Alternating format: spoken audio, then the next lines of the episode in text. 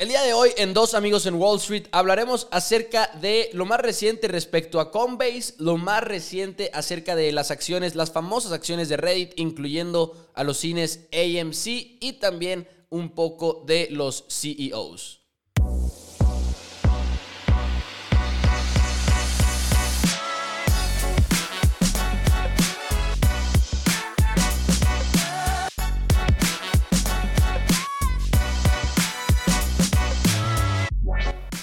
Hola amigos de Dos Amigos en Wall Street, mi nombre es Mauricio Rodríguez, como siempre con Juan Pablo Carrillo para hablar acerca de lo más reciente en el mundo de las finanzas en cuanto a las noticias y también el tema del día de hoy.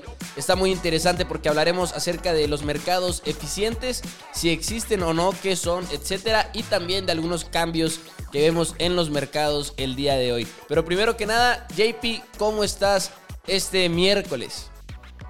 ¿Qué onda? ¿Qué onda? Es súper, súper bien. ¿Y tú? Este. Vienen. Bueno, mañana estoy nervioso porque mañana presenta resultados eh, CrowdStrike. Oh. CrowdStrike, para quien no sepa, pues estoy invertido en CrowdStrike y es una empresa de ciberseguridad. Y mañana presenta resultados y ahorita es la empresa más grande en market cap del mundo en, eh, sí, de, de ciberseguridad, siendo que es la que menos ingresos genera ahorita. Por el crecimiento que puede llegar a tener. Ajá, por el crecimiento que puede llegar a tener, el mercado ya la está evaluando como la más cara. La, los segundos es Palo Alto y Fortinet. Eh, están en, la, en el mismo market cap. Y CrowdStrike, creo que, creo que esas están en 35 billones. CrowdStrike está en 45 billones. Y siendo que es la que, la que tiene menos ventas. O sea, es increíble, pero tiene por mucho, por mucho, mucho menos ventas. Nice. Pues eh, me acuerdo que lo compraste, incluso esta la compraste hace, hace poco, ¿no? Recientemente, CrowdStrike. Mm, hace como dos meses o tres cuando bajó. Ah, pues ya es algo. Como a 170, 170 por ahí. Ya es algo. Es que, de hecho, si no me equivoco, ¿qué fue el episodio de la semana pasada que hablamos de los NFTs? Y por cierto, les recomendamos que lo escuchen porque estuvo muy divertido hablar acerca de qué son los NFTs de verdad, no, no nada más lo que conocemos en general.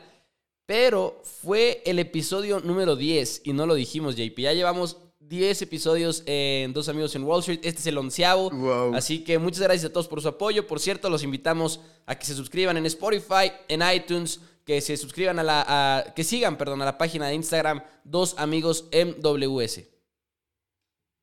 Wow, increíble. Este, mencionando, pues desde ahorita, eh, pues el doceavo eh, episodio ya vamos a tener eh, lo de la actividad que habíamos tenido en el episodio 6 de evaluar eh, empresas, dos empresas que nos sugieran ustedes.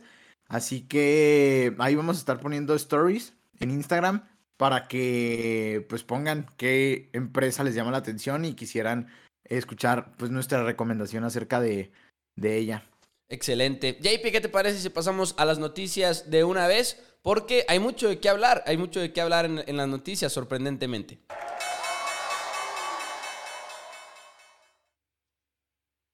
Bueno, pues la verdad me sorprendió porque cuando estaba checando, como que estuvo calmado, relativamente calmado esta semana, así que fue un poco difícil encontrar eh, noticias, pero estas a mí se me hicieron las más relevantes. Quisiera empezar primero con los autos eléctricos. Eh, bueno, Ford planea una inversión de 30, de 30 mil millones de dólares para electrificar el 40% de sus vehículos para 2030. Y me llamó mucho la atención porque, o sea, solo van a llegar a electrificar el 40% de sus vehículos para 2030. O sea, y toda la, toda la, toda la inversión que han tenido y... ¿Eso se te hace, hace poco? Se me hace muy poco. Muy, muy poco. Porque, o sea, si los comparamos contra Tesla, ellos son 100%. Y yo siempre he dicho que el mercado, eléctrico, el, mercado eléctrico, pues para mí Tesla lo tenía muy, muy competido.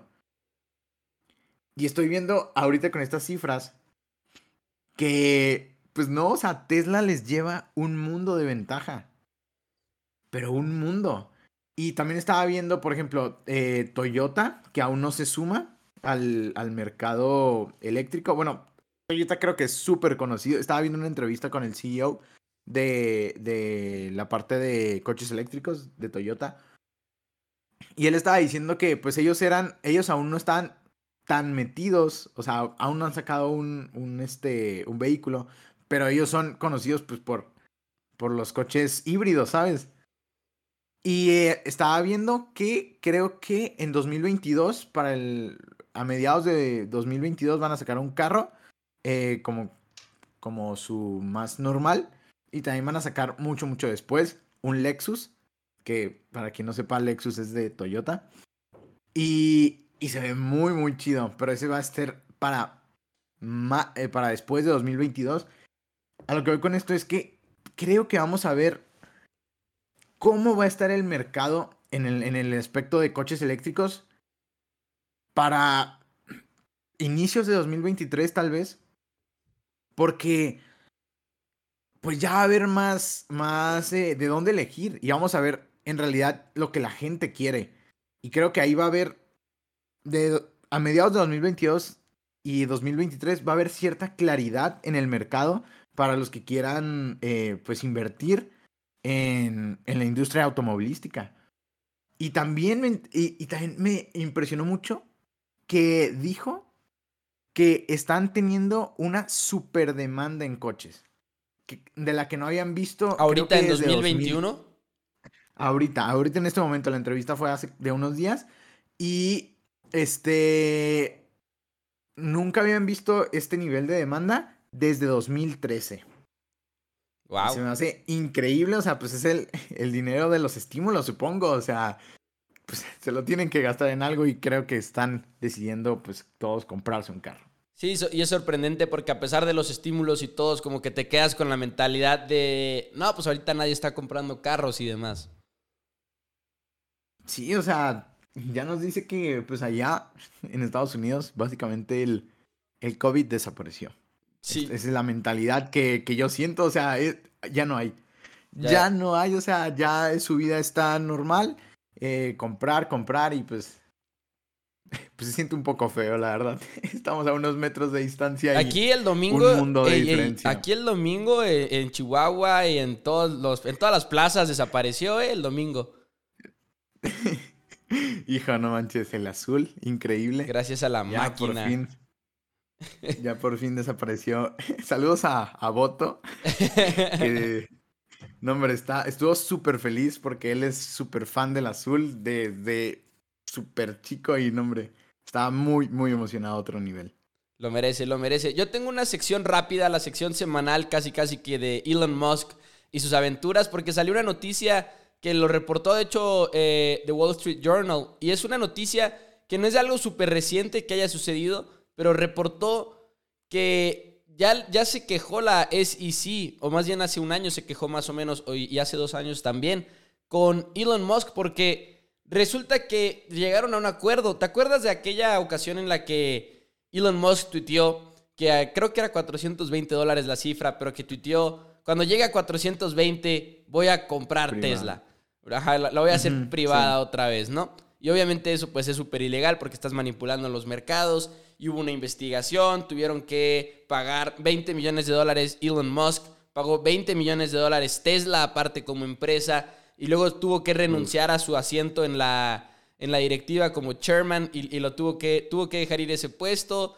Total, fue un, un, un drama en ese entonces, ¿no? Pero no ha sido la única vez que se ha metido en problemas por los tweets y resulta que en aquella ocasión, cuando pasó eso en 2018, la SEC, que es la, comisión que regula a, las, a, la bolsa de valores y todo, le dijo a Tesla, tienes que aprobar todos los tweets de Elon Musk antes de que los tuitee. Era, era un requisito. Entonces, como esto según, esto según The Wall Street Journal no se sabía hasta que ahora que lo reportaron, pero es que imagínate nada más los tweets que ha sacado. Por ejemplo, en 2019 llegó a tuitear algo de que quiero eh, apurar la línea de producción rápidamente. Estoy esperando eh, hacer manufactura de más o menos mil techos solares para el final de este año, ¿no? Entonces, bueno, mil techos solares por semana para el final de este año. Que es un tweet que pues habla de manufactura, ¿no? Y de números de producción y todo. También se quejó la SEC de que esto no lo había probado Tesla. Y luego hay otro que todavía me da mucha más risa, que el primero de mayo del 2020, cuando Tesla, las los precios de Tesla cayeron, Elon Musk tuiteó, eh, cayeron porque Elon Musk había tuiteado, el precio de Tesla está muy alto en mi opinión. Ah, Parece hasta un ah, chiste que haya tuiteado eso. Pero entonces yo no sabía y, se supone que no se sabía que tenían que aprobarle los tweets a Elon Musk. O sea, es como un niño chiquito que le tienen que aprobar los tweets la empresa. Pero imagínate además lo difícil que es ejercer eso. O sea, es prácticamente imposible controlar lo que tuitea Elon Musk, pero se ha metido en muchos problemas por eso y hay quienes dicen que lo hace adrede, hay quienes dicen que de verdad es nada más Elon Musk divirtiéndose y que tienen muchos impactos todos sus tweets. Pero ahorita, pues una de las aventuras más de, Elon Musk, como siempre, metiéndose ahí en problemillas y en controversias con su tweet. Es que lo que siempre digo es un genio, es un genio incomprendido. Este, y no, yo creo que lo hace para divertirse, o sea, pues es una persona, o sea, siento que como que tenemos siempre como que la, la gente, a los famosos, los, siempre los quiere tener en un pedestal y no pueden hacer nada malo. O sea, como que se olvidan de que, pues que son personas y estoy de acuerdo que está dirigiendo una compañía y no puede hacer eso. Pero, pues sí, ay, los Musk es todo, todo un caso. Y bueno, este, ¿tienes otra noticia o doy. Bueno, hablando de, de, de personas, de genios, Iba a decir, bueno, el, el, episodio pasado estábamos hablando de que no sabíamos cuándo este, se iba a retirar Jeff Bezos de la compañía. Y ya oh, tengo la fecha exacta. Se retira el 5 de julio. Ya no va a ser el CEO de Amazon. Y ahora el que va a ser el CEO va a ser el director, el que era antes director, eh, Andy Jassy, de Amazon Web Services. Para quien no sepa qué es Amazon Web Services, pues es la empresa eh, bueno, una parte de la empresa de Amazon que, wow, el crecimiento que tuvo. O sea, para los que no sepan, el, negocio de Amazon, pues es este, obviamente, el marketplace. Pero aparte tienen eh, AWS. Y los márgenes de Amazon, de Amazon el marketplace, son súper pocos. O sea, si ven su estado de resultados, van a ver que sus márgenes son minúsculos. Lo que le ha estado ayudando a, Amazon a crecer es Amazon Web Services. O sea, innovaron de una manera increíble y se posicionaron. O sea, Amazon Web Services creo que es el número uno o el número dos. O sea, increíble. O sea, cuando nadie lo veía venir, ¡pum! Amazon Web Services estaba ahí. Y otro nicho que pues Amazon gana. Porque Amazon está en todos, todos lados. Y, bueno, pues Jeff Bezos pues no se va a ir de la compañía. Ahora será el presidente de la junta directiva. Y pues, siento, la verdad, eh, bueno, tenemos que ver, recuerden que un cambio en un CEO es muy importante para una empresa. O sea, demasiado importante porque tiene eh, pues diferentes pensamientos. O sea, de él depende que la empresa crezca. Y vamos a ver qué, qué implementa eh, Andy Jassy. Y tienes otra noticia, ¿no? Sí, tengo una noticia, de hecho, oh. bueno, más que noticia, es un artículo que leí que quería compartir con ustedes porque en realidad, no sé, no sabía, como que uno sabe, ok, los CEOs ganan mucho dinero y sabes todo eso, pero hubo una, como una compilación de cuánto ganaron en 2020 los CEOs de las empresas del Standard Poor's 500 y se los quería compartir porque en realidad creo que fue algo bastante interesante. Fue el quinto año consecutivo en el que se impuso un récord en el pago de los CEOs, a pesar de que el 2020 fue el año de la pandemia, pero fueron 13.6 millones de dólares lo que ganaron los CEOs, esa es la mediana, 13.6 millones de dólares. Y estamos hablando de que esto es como un aumento en promedio. La mayoría de los CEOs de Standard Poor's 500 recibieron aumentos de 5% y pues el promedio del Standard Poor's fue 8% en su retorno. Pero aquí está lo interesante. A, pesar de que ese promedio es de 13.6, los cinco que más ganaron dinero fueron de la compañía Paycom, de Activision, de Regeneron, no sé si lo estoy pronunciando bien, Davita y General Electric. El número uno, JP, recibió más de 200 millones de dólares en su, en su paga. No lo puedo creer. Ahora, no estamos hablando de paga así de nómina, te voy a depositar 200 millones de dólares, ¿no? Muchas veces los, los CEOs reciben estos paquetes que incluyen precios, eh, incluyen acciones, ¿no? O opciones para las acciones. Entonces muchas veces por eso también salen ganando tanto como salen ganando. Pero ese número de 200, cuando la mediana es 13.4 millones de dólares, la verdad es que es un número muy, pero muy elevado. Y luego Elon Musk, por ejemplo, recibe 0 dólares en el 2020 en su, en su paga, pero esto es porque también ya le habían pagado hace poco muchísimo en, un paquete también de acciones, pero pues sabemos que Tesla con ese, con ese rendimiento de más de 700%, pues también es una locura, ¿no? Ahora, me llamó también mucho la atención un dato que quería compartirles, que hay muy pocas mujeres que son CEOs en empresas de Standard Poor's 500, son nada más 22 de las 500 compañías, pero, digo, a pesar de que eso tiene que cambiar, ¿no? Y tiene que haber más, lo que sí es que la paga mediana estaba alineada con la paga mediana de los, de los, de los hombres también. Y de hecho creo que era... De los hombres. Ah, ok. Incluso una nada más alta, que digo, y una diferencia insignificante de hecho. Pero en realidad, pues ponerle números a, los, a las compensaciones que reciben los CEOs me pareció muy interesante y sobre todo darte cuenta cómo en realidad les pagan en muchas ocasiones de manera que va atada con las acciones. Entonces, eso alinea los intereses del CEO con los intereses del accionista en muchas ocasiones, ¿no? Y que, eso luego puede llegar a, cambiar cuando estás viendo en sí a los, a los CEOs. Y fíjate que ahí te tengo un dato. Bueno, primero que nada, creo que eh, de las mujeres CEOs más importantes, creo que es una de, JP Morgan. El banco mm. JP Morgan, creo que es eh, el CEO es mujer, o de un banco, ya no me acuerdo. Pero bueno, es paréntesis rápido. Eh, y es que General Electric me parece, o sea, si te fijas, las empresas que dijiste, de que los, los cinco que han tenido compensaciones más grandes, pues son empresas de tecnología. Y General Electric, pues no subió mucho, que digamos. Y es una de las cosas que también tienes que hacer cuando, cuando evalúes una empresa, o sea, en qué se está gastando el dinero de la empresa. Porque, de hecho, ATT era uno de los... Mm, de, de, mis focos rojos que veía al invertir, porque se gastaban mucho, mucho dinero en los directivos, en las pagas. Y es de que, o sea, tu empresa no la... O sea, tú estás desangrando tu empresa por pagarle un sueldo a, a tu director, a tu CEO en lugar de usar ese dinero para otras cosas. O sea, General Electric, a ver, déjame checo rápido porque según yo no creció nada, o sea. Aquí lo tengo, de hecho. Aquí lo tengo, déjamelo. Es que aquí viene incluso una tabla para que compares los rendimientos con, con todo eso. General Electric tuvo un, un retorno de menos 2.7% en 2020. Sí, no, o sea, Negativo. Sí, no, no, es que. Y de hecho, en el top 10. o sea, ¿cómo? En el top 10 de los pagos a CEOs es la única con un rendimiento negativo.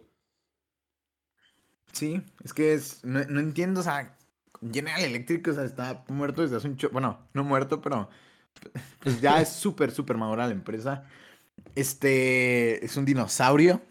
Y. Y pues no, o sea, me, me parece increíble, o sea, en lugar de hacer otras cosas. O sea, para mí ahí sí es un gasto de dinero. O sea, que la media sea 13 millones y le pagues, supongo que como más de 100, ¿no? Millones al CEO.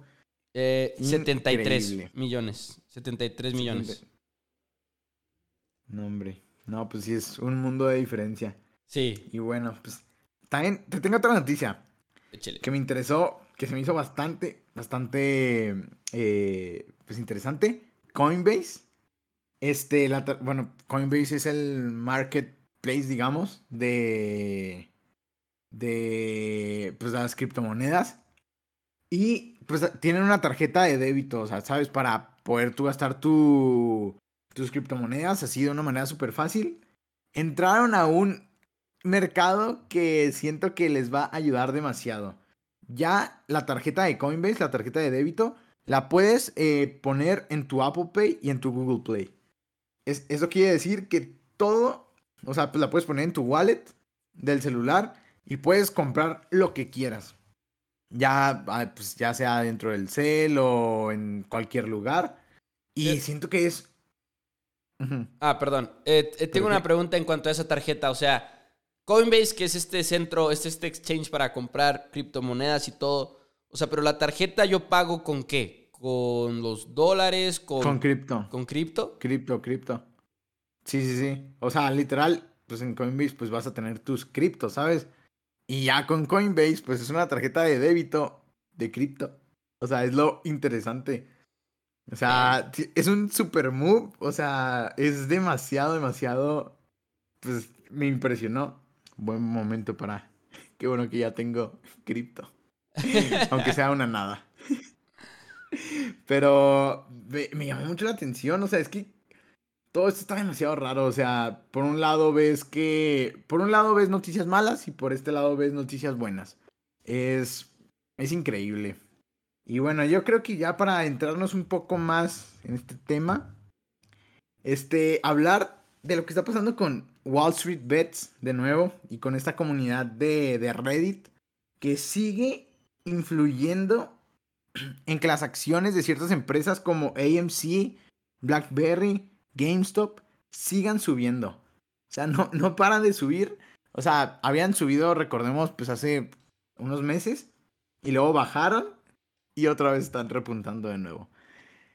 Y me llama mucho, mucho la atención porque pues la pregunta es, hay dos preguntas, si esto se va a detener algún día y la segunda pregunta es, ¿cuándo? O sea, nadie sabe, nadie sabe y recordemos que el mercado es oferta y demanda y mientras haya alguien, una persona dispuesta a comprar más caro que tú una acción o un activo, el precio de esa acción o activo va a seguir subiendo. O sea, todos, todo es psicología. Por eso es muy importante, la verdad. Yo sí les recomiendo libros de, pues de, psicología de, del mercado. Aquí tengo unos, a ver. Es lo que te iba a decir. Tú ya leíste uno, pero no me acuerdo cuál es. Ve, está, bueno, está el Irrational Exuberance de Robert Schiller. Este, Robert Chile es el premio Nobel, que para mí es go, o sea, ese tipo es un crack. Que mencionamos la semana pasada, si no me eh, equivoco. Sí, ajá, Irrational Exuberance eh, de Robert Schiller. Y el otro es, que lo quiero leer, The Psychology of Money.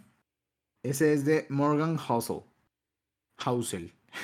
Este, y pues están esas dos, porque en serio, es importantísimo que conozcan esto porque les va a ayudar a saber comportarse, porque él mencionaba, de hecho, en, un podcast, eh, ese tipo, el, el Housel, estaba, mencionó algo muy importante, que es disciplina. La disciplina de, este, pues del dinero, ¿sabes? Y él mencionaba que muchos no saben, pero Warren Buffett, el mejor inversionista de todos los tiempos, Muchos no saben que él hizo su fortuna, él empezó a hacer su fortuna después de los 50 años. Después de los 50 años, ¿qué es lo que pasa? Que no muchos, y él mencionaba de que Warren Buffett y Charlie Munger, su socio, su, el vicepresidente de Berkshire, eh, su compañero de toda la vida, ellos sabían que iban a ser millonarios, pero ellos tenían paciencia. Ellos tenían paciencia, se esperaron 50 años. Y ya después de los 50 años ya empezaron a hacerse súper ricos y Warren Buffett llegó a ser la persona más rica del mundo en un, en un tiempo. no, creo que la segunda. Y además... Atrás, de, Bill Gates. Y además es lo que hablábamos también un poquito en el episodio de, de finanzas personales, del interés compuesto, ¿no? O sea, si tú estás reinvirtiendo lo que estás ganando, ya sea en, acciones, ya sean bienes raíces, en lo que tú quieras. Estás hablando de esa reinversión, reinversión, reinversión y recibes el beneficio del interés compuesto, pero igual y es difícil, como dices tú, tener esa mentalidad de que, ah, no voy a ver estos resultados hasta 30 años, 20 años, pero es cuando va realmente a rendir frutos. Exacto, y, o sea, Warren Buffett creo que empezó a sus 16 años o 18 a invertir, o sea, súper joven. Y, y sí, o sea, y estamos viendo, o sea, estamos viendo que ahorita es completamente diferente. Todos se quieren hacer ricos en un año. Y la verdad, este año nos malacostumbró, siento yo. O sea, unas personas tienen en su portafolio, o sea, si en tu portafolio en 2020 hiciste menos del 50%, o sea, hiciste un pésimo trabajo. O sea, porque solo estando en el índice, pues ya creció, más que eso, ¿sabes? O sea, la verdad, y la verdad siento que nos malacostumbró este año y porque ya la gente que invirtió este año va a pensar, ok, tengo que tener estos retornos siempre. Pero ¿qué pasa cuando no los tengas? Claro. Porque les, les, aseguro que no los van a tener. O sea, no puedes seguir subiendo más. O bueno, sí puede y va a caer súper abrupto. Y, probablemente esto pase. Y probablemente esto pase en prácticamente todos los años que tienes buenos rendimientos o todas las rachas del mercado en los que es un mercado alcista. Sí, es que es la, es la psicología. Lo, lo, más preocupante es cuando todos. Es que en un mercado alcista todos, es, todo es positivo. Todo es positivo hasta que no lo es.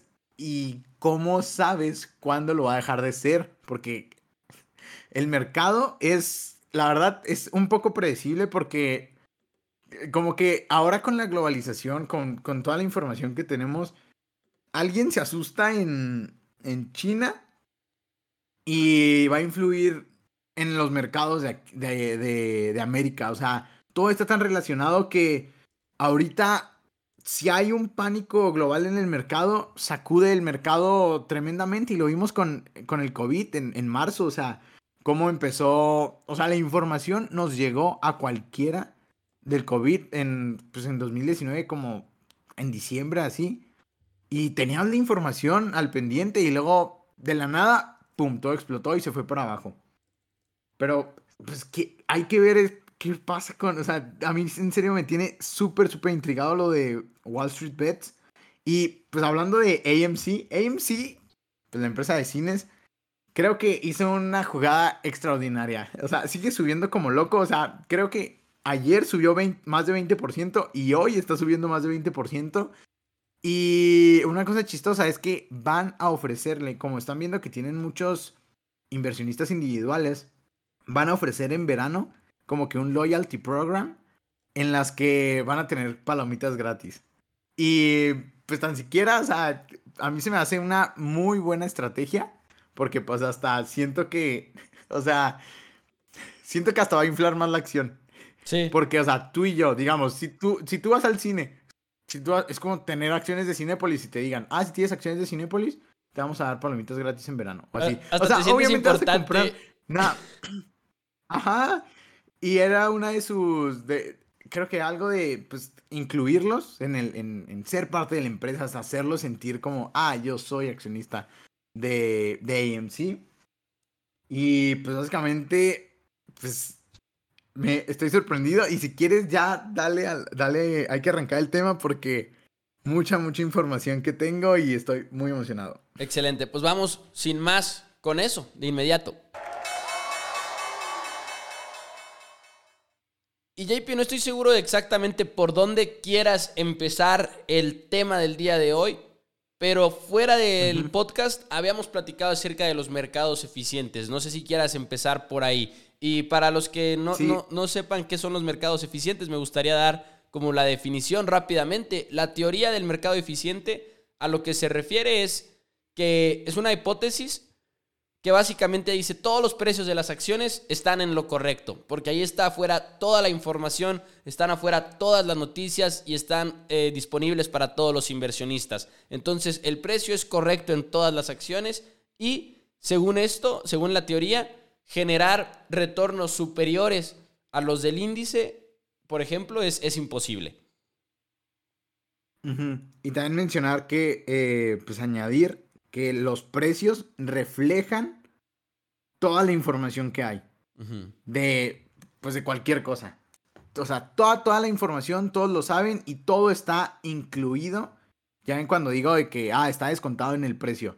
Eso, que ya está descontado y que ya todo se sabe y por eso la acción vale lo que vale.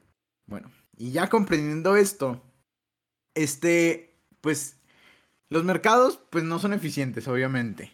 O sea, pero sí, porque, pues, a veces te encuentras con acciones que están subvaluadas. Y en un mercado eficiente, pues es imposible encontrarte con acciones subvaluadas. ¿Y por qué pasa esto? Porque simplemente eh, estamos, los humanos movemos al mercado, porque nosotros somos los que invertimos. Es oferta y demanda, o sea, siempre grábense oferta y demanda. Los precios eh, van a variar dependiendo de cuánta oferta haya y, dependiendo de cuánta demanda. No, oferta. Sí, ¿qué dije? Sí, bueno, entre cuánta oferta y demanda haya. Lo dijiste bien. Este. Sí, y por eso, este, pues está. Dependemos completamente de eso. Y por eso, eh, por ejemplo, la gente ahorita le está prestando mucha, mucha atención a las tecnológicas. Pero hay empresas en las que no les pones atención. Y por eso, pues nadie les pone atención. Hay un número finito de personas, al fin y al cabo. Hay un número finito de acciones y no le puedes prestar atención a todas, es imposible. Y por eso pasa esto de que unas acciones se sobrecalientan y otras acciones pues ahí las dejan ahí a la nada y es cuando las compras y luego esa gente ve, la, ve las acciones, todos se dan cuenta, se hace popular y ¡pum! haces dinero. Y pues básicamente es eso y también, o sea, ahorita, algo que me tiene muy preocupado es que ya están utilizando muchos algoritmos y, robots eh, para las inversiones. O sea, ¿y qué va a pasar cuando digamos que haya más robots y así algoritmos que estén tomando las decisiones de, de hedge funds importantes, de, de fondos de inversión? O sea, siento que ahí, pues, ¿qué va a pasar? Porque ya no va a ser la oferta. O sea, siento que es fácil saber, eh, pues le quitas lo, humano, ¿sabes? O sea, ¿cómo vas a predecir la, la psicología? Porque pues una máquina no, siento que no tiene psicología. Y, es algo de, lo que me preocupa, o sea, en el futuro. Ahora, eh, si ese es el caso estadísticamente, bueno, si ese es el caso con la tecnología y todo, pero según lo que yo he visto, estadísticamente los portafolios que son manejados así de manera automática con inteligencia artificial, pues tampoco están obteniendo los resultados superiores a, los índices. Entonces, sí, uno, uno empieza a pensar, en algún momento tiene que funcionar, digo, por la tecnología y todo, pero es que ese es el problema de los mercados, no, no son tan predecibles como para que una máquina los pueda ir pronosticando de manera constante. y eso es impresionante pero y, te preocupa, pero al mismo tiempo dices, pues bueno, no lo puede hacer una máquina, no lo puede hacer un humano en la mayoría de las ocasiones. Sí, o sea, es, está, está muy, muy raro. O sea, la verdad yo no creo que, que en este, digamos, negocio reemplacen las máquinas. Porque es que siento que una de las cosas que está teniendo, por lo que son, están teniendo tan malos resultados las máquinas, es porque están compitiendo en un mercado de humano. Y nunca, siento que nunca, somos impredecibles. Claro. En cualquier, en cualquier momento podemos hacer cualquier cosa. Y por eso, les recuerdo, lean estos dos libros que les dije, Irrational Exuberance y The Psychology of Money. O sea, siento que es el futuro y, y les va a ayudar mucho. Ahora, lo, que sí es que bueno, me parece importante mencionar que, por ejemplo, ahorita que estamos hablando de los robots y todo eso y de, de los programas que ya que, decimos robots, pero en realidad pues estamos hablando de inteligencia artificial, de poder hacer una proyección, una simulación y todo eso. Todo lo que tú puedas hacer en un Excel lo hace el programa sin ningún problema, o sea, lo hace de manera automática, lo hace en, eh, programación. Y me acuerdo que cuando llevamos programación financiera eh, en la carrera nos quedamos, bueno, yo me quedé como que medio pensando de que, fuck, o sea, esto es un problema para mí eh, si, si, me voy a dedicar a las finanzas. Pero es la parte importante que cuando estás evaluando una inversión, una empresa, pues tienes que pensar en, en sí la historia de la empresa, lo que hemos platicado de que, ok, por dónde va a crecer, cuál es el plan a futuro de esta empresa y cosas que igual y no se las puedes, no, no, lo puedes poner como un input en un programa. Sí, es que es que recordemos que estás comprando eh, pues acciones, eh, bueno, partes de una empresa. O sea, siento que ahí, o sea, lo que les decía, cuando vayan a comprar una empresa, está bien que hayan tenido un que hagan sus proyecciones y así, pero al fin y al cabo la empresa está dirigida por un CEO. Hay gente, o sea, la gente creo que es el principal activo de una empresa. Y si no hay buenos directivos, no hay buena gente en la empresa, pues la empresa no va a crecer. Así que por eso tienen que ver. Siento que eso le falta a las a los eh, inteligencia artificial.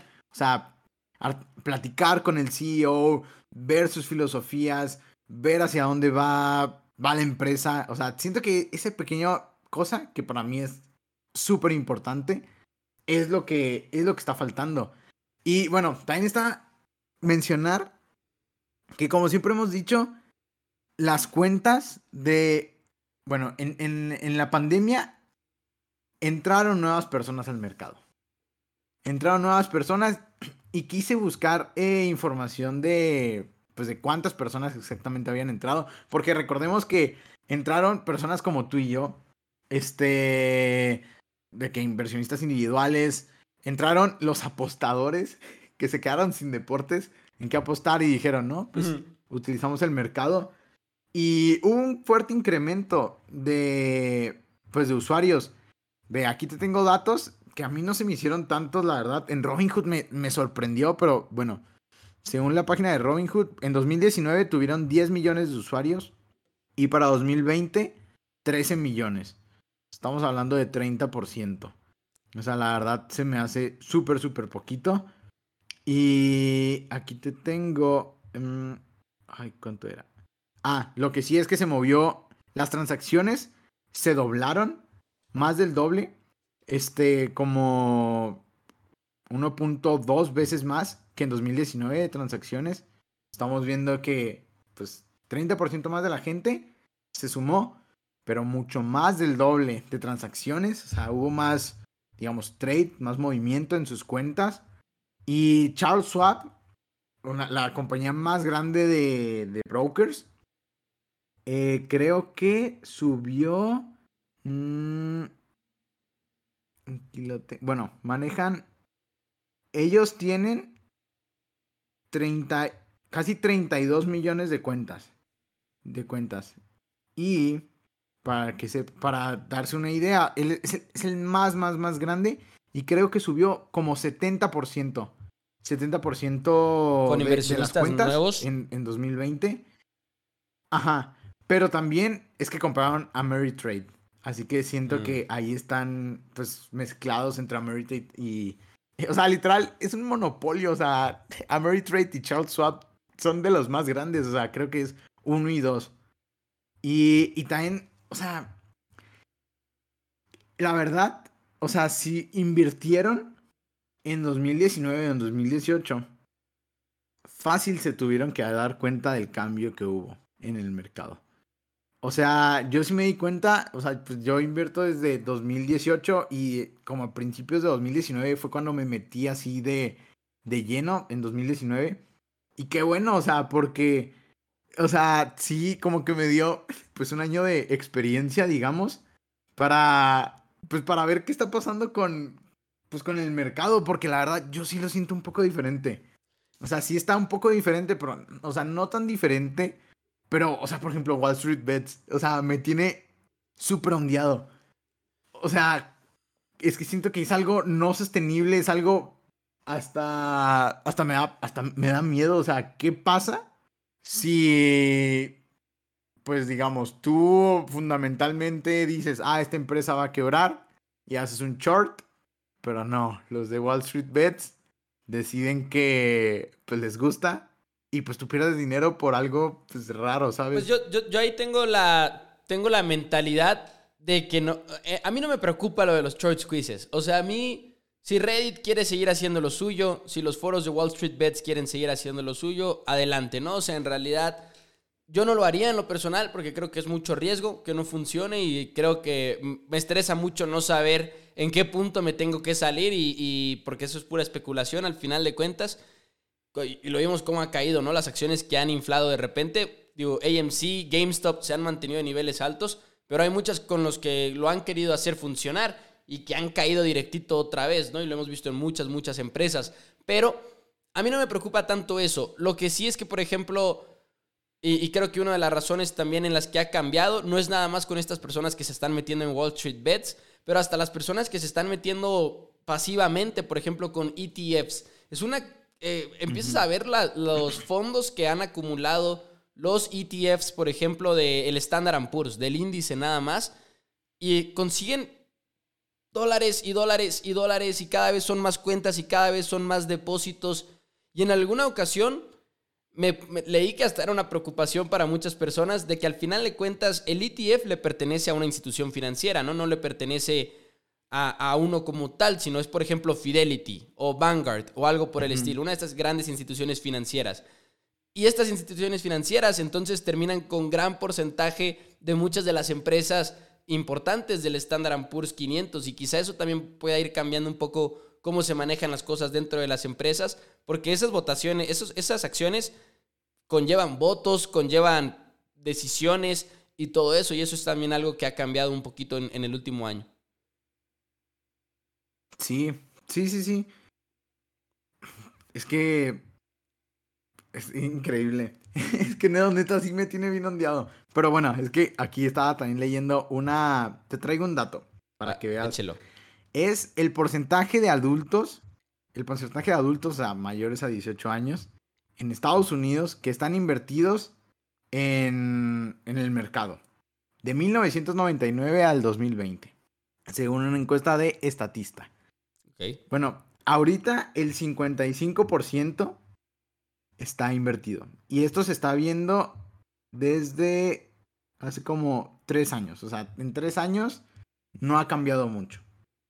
Pero en 2015 estuvo como en abajo de los 50, como en 46. Pero lo que se me hizo muy, muy importante, que se ve un pico increíble de cuando la gente estaba muy, muy invertida en el mercado en Estados Unidos, fue en el crash del 2008. O sea, antes, obviamente, en 2007, el 67% de la gente, de, de los adultos, estaban invertidos. Eso quiere decir que desde esa época hasta aquí, pues se ha perdido como el 3, el, el 12% de la gente eh, no ha invertido porque es lo que decimos, o sea, los traumó, o sea, la verdad los traumó ese, ese momento y dicen, pues ya no voy a invertir y voy a invertir en otras cosas, ya sea real estate, ya sea, pues lo que sea. Pero es importante, siento mencionar eso, porque ahorita siento que todo es color de rosas. Porque todos estamos haciendo mucho, mucho dinero en, pues sí, en las inversiones. Por, por, el, por lo que nos tocó. Porque todo está subiendo como loco. Bueno, ya está relajado. Pero, no, hombre, al principio de 2020, las gráficas, no, hombre, o sea, era imposible. O sea, eran valuaciones si invertiste dinero en, en. Sí, sí, sí si invertiste dinero en marzo del 2020, es imposible que hayas perdido dinero. O sea, imposible. Este... Pero sí, o sea, me, me, llama mucho la atención eso.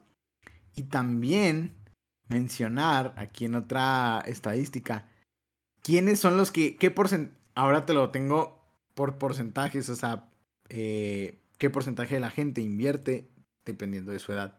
Y este es de otra, es de Pew Research Center. Los que menos invierten el porcentaje son los de menor, menores a 35 años. Solo el 41%, esto es todo Estados Unidos. Ajá, sí, porque pues están haciendo pues...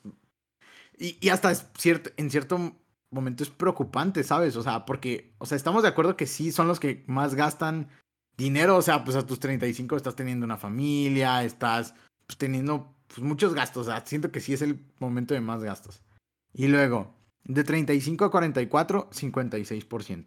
De 45 a 54, 57%. Y de 55 a 64, 58%.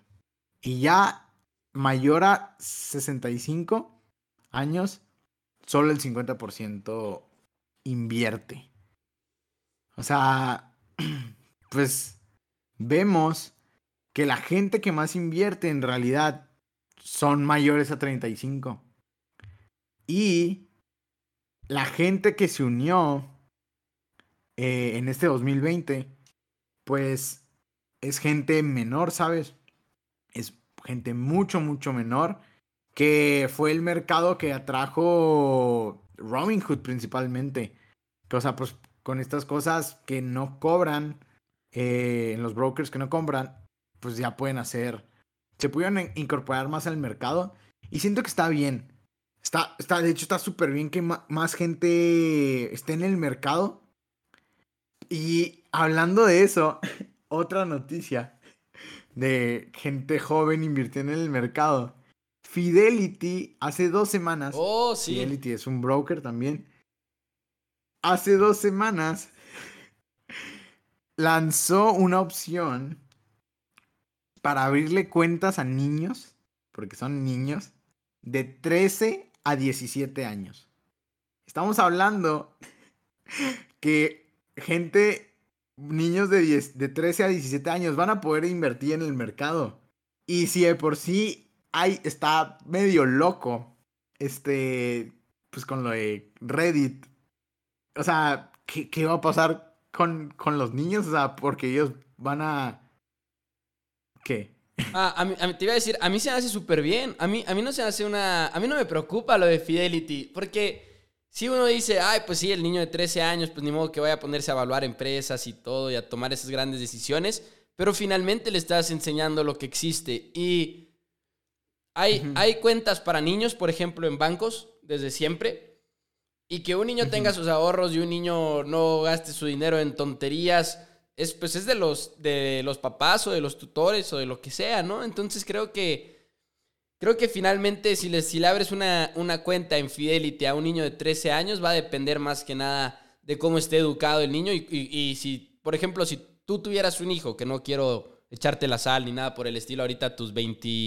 ¿qué ¿Cuántos años tienes, JP? ¿21 años? ¿22? Dos. Eh, no quiero echarte la sal todavía, pero si tuvieras un, un niño, un lepe de 13 años, güey, pues tú le estarías enseñando lo que, cómo funciona la cuenta. O sea, es más, el niño, el niño no va a decir, ah, quiero una cuenta de, tres, de, de, Fidelity. No, pues más bien tú se lo vas a inculcar, güey. Sí, no, no, cero. Entonces eso se me hace a mí muy bien. Sí, tienes razón.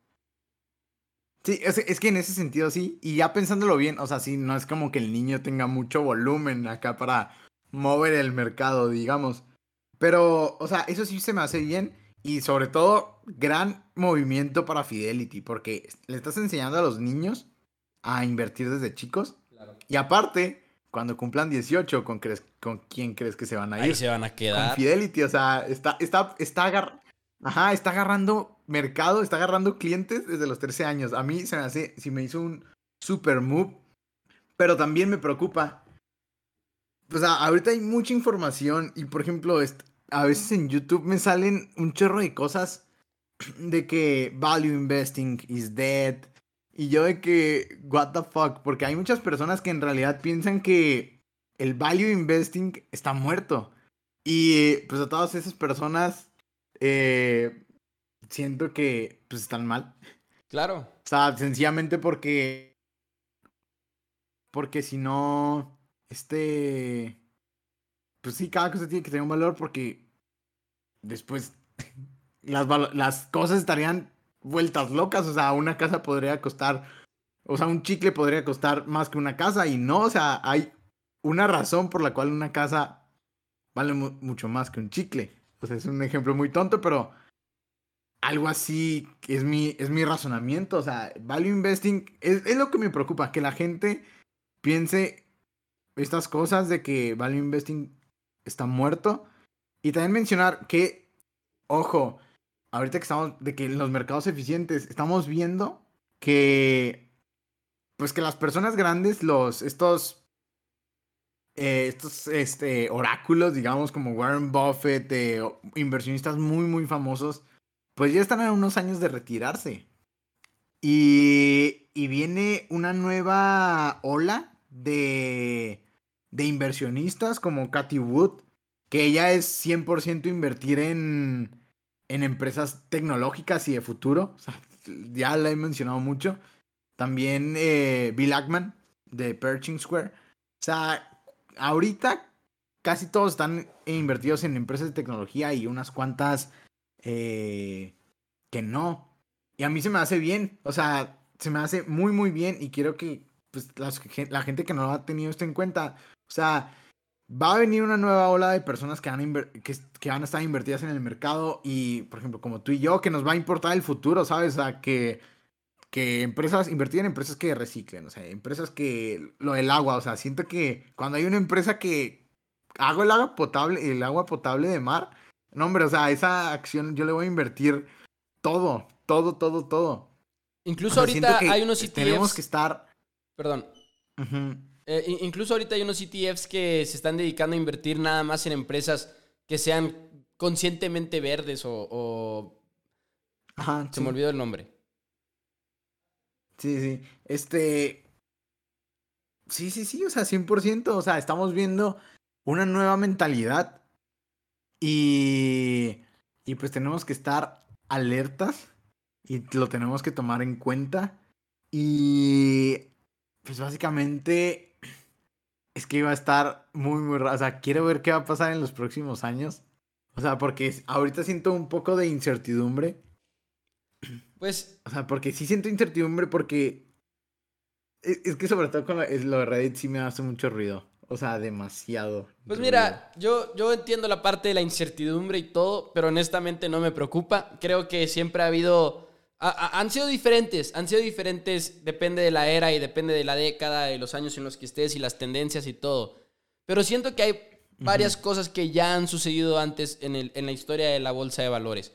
Ya ha habido mercados extremadamente sobrevalorados y ya ha habido mercados extremadamente subvaluados.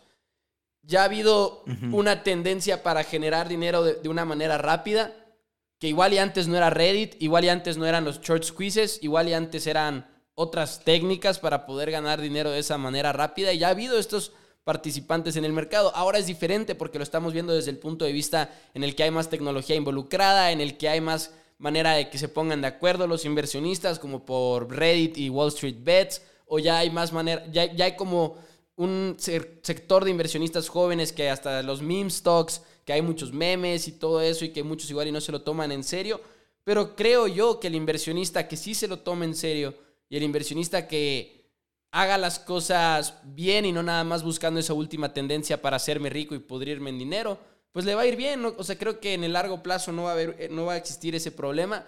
A pesar de que ahí está esa preocupación, yo creo que son preocupaciones que ya se han visto antes en el mercado de manera diferente, pero ya se han visto.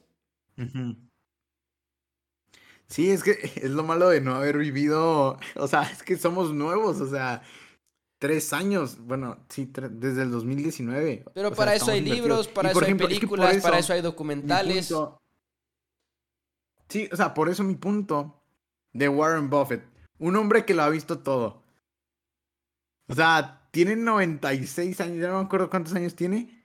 O sea, tenemos que escuchar, o sea, está, está bien a lo que iba, era que está bien ver estas nuevas tendencias que estamos viendo en el mercado y así.